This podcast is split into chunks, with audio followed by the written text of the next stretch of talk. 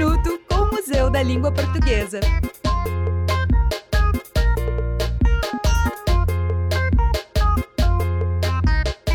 O Alto da Compadecida foi escrita quando Suassuna tinha 28 anos. A peça é um marco do teatro moderno brasileiro e lançou no país um estilo de teatro popular com base no épico. Em 1998, foi sucesso na televisão com uma adaptação dirigida por Guel Arraes. Mas apesar da fama, logo quando foi lançado, nos anos 50, O Alto da Compadecida foi um fracasso de público. As primeiras apresentações no Recife foram canceladas por falta de plateia. No entanto, um ano depois, no Rio de Janeiro, o espetáculo venceu o Festival Festival de Amadores Nacionais e ganhou fama no país.